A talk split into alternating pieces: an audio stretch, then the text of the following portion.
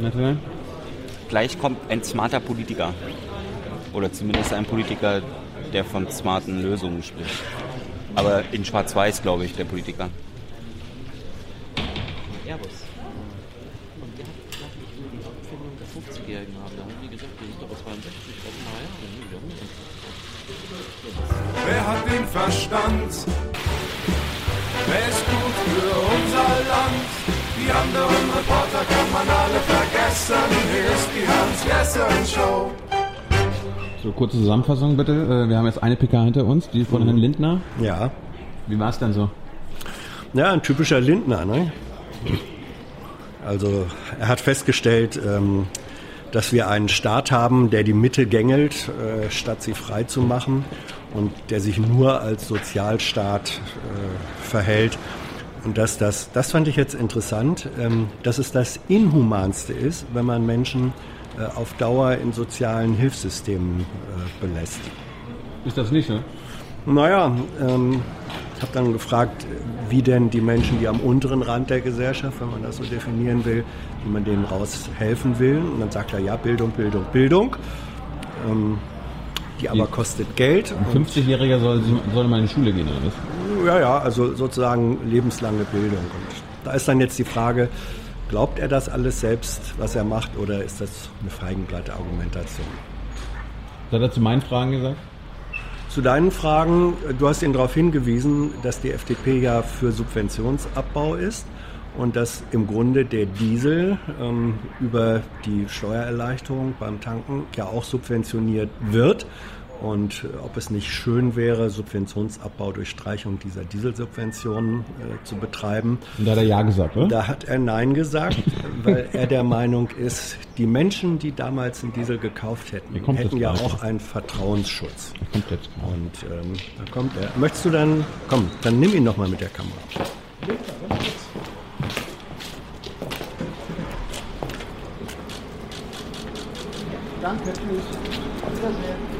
Ja, also für alle, die sich noch nie ein Bild von äh, Herrn Lindner haben machen können, das ist jetzt auch im Kasten.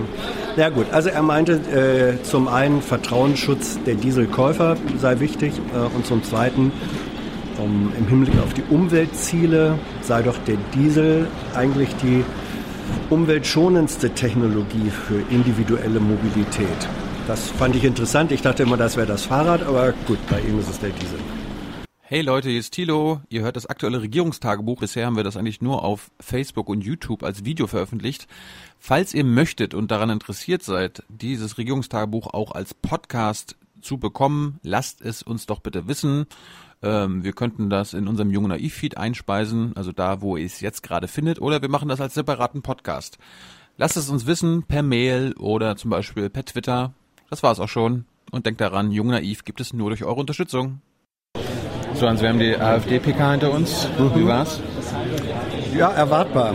Ähm, Sie haben gesagt, Sie seien die einzig, die einzig wahre Opposition. Ähm, dann ist Sie aber gefragt, welches denn Ihre äh, Gesetzesprojekte sein werden, mit denen Sie Ihre äh, Oppositionsrolle klar machen, über das Dagegensein hinaus. Hat er gesagt, das sage ich Ihnen jetzt nicht. Hat dann schön deutlich gemacht. Ich bin dann leider nicht mehr dran gekommen, obwohl ich mich rechtzeitig gemeldet hatte. Musste jetzt bei Merkel, Seehofer und Scholz besser machen. Ich kann mich ja auch nur wieder melden. Mal gucken. Aber den Gedanken werden viele Kolleginnen und Kollegen haben.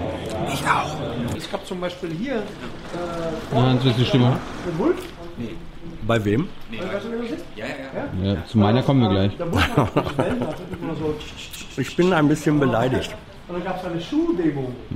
So 300 Leute vor dem Erzähl. Naja gut, bei Merkel und äh, den beiden anderen saßen 120 Kollegen etwa da. Und von denen haben sich dann 60 äh, ziemlich frühzeitig gemeldet. Unter denen, die sich ähm, ganz zu Anfang gemeldet haben, gehörten unter anderem Thilo Jung und Hans Jessen. Unsere Hände sind als allerletzte runtergegangen, nachdem der Vorsitzende, der die Rednerliste geführt hat, uns zugenickt hatte. Also geht man davon aus, dass man dann auch drankommt. Wir sind nicht drangekommen, haben hinterher gefragt, warum nicht, und haben dann zur Antwort äh, bekommen, dass offenbar unsere Wortmeldungen nicht gesehen wurden. Was erstaunlich ist, weil wir unsere Hände bis zuletzt oben hatten. Und dann ist man sauer. Und ich erst. ja. Ich kann, kann ich echt nicht fassen. Ja. Wir sind die äh, BBK-Mitglieder, die hier am häufigsten au- auftauchen und dem Zweck des Vereins am meisten nachkommen. ja, genau. Deswegen kann man ja auch sagen, Jungs, ihr seid so häufig dran, dann müsst ihr doch heute nicht auch noch. Genau, wenn die Kanzlerin da ist.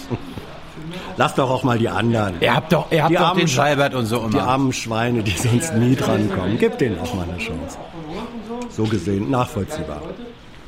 So ein Quatsch. Ach, Thilo. Hey Marcel. Ja, Was hättest du denn gefragt? tschüss, tschüss. Ich hätte gerne eine Frage gestellt äh, zum Thema Diesel, weil wir ja Kam gar in der, ne? nee, kam überhaupt, also Umwelt, äh, Merkel war die Einzige, die das Thema Umwelt überhaupt in den Mund genommen hat, gefragt dazu wurde nicht.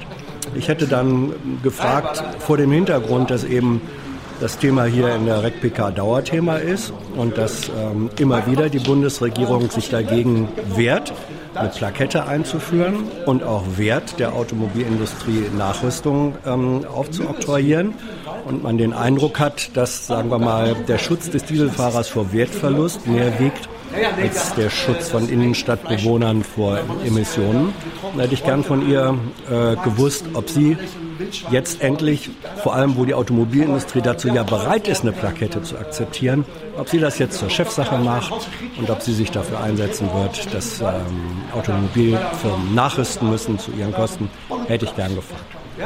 Und du?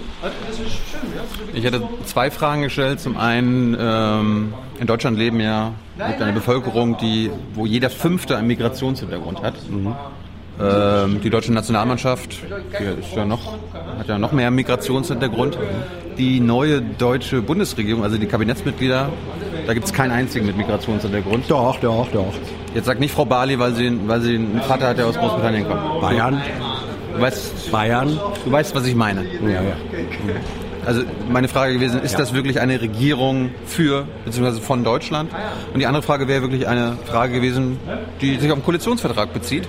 Nämlich da steht drin, dass sie völkerrechtliche Tötung ablehnen, auch durch Drohnen. So steht das im, im, im Koalitionsvertrag.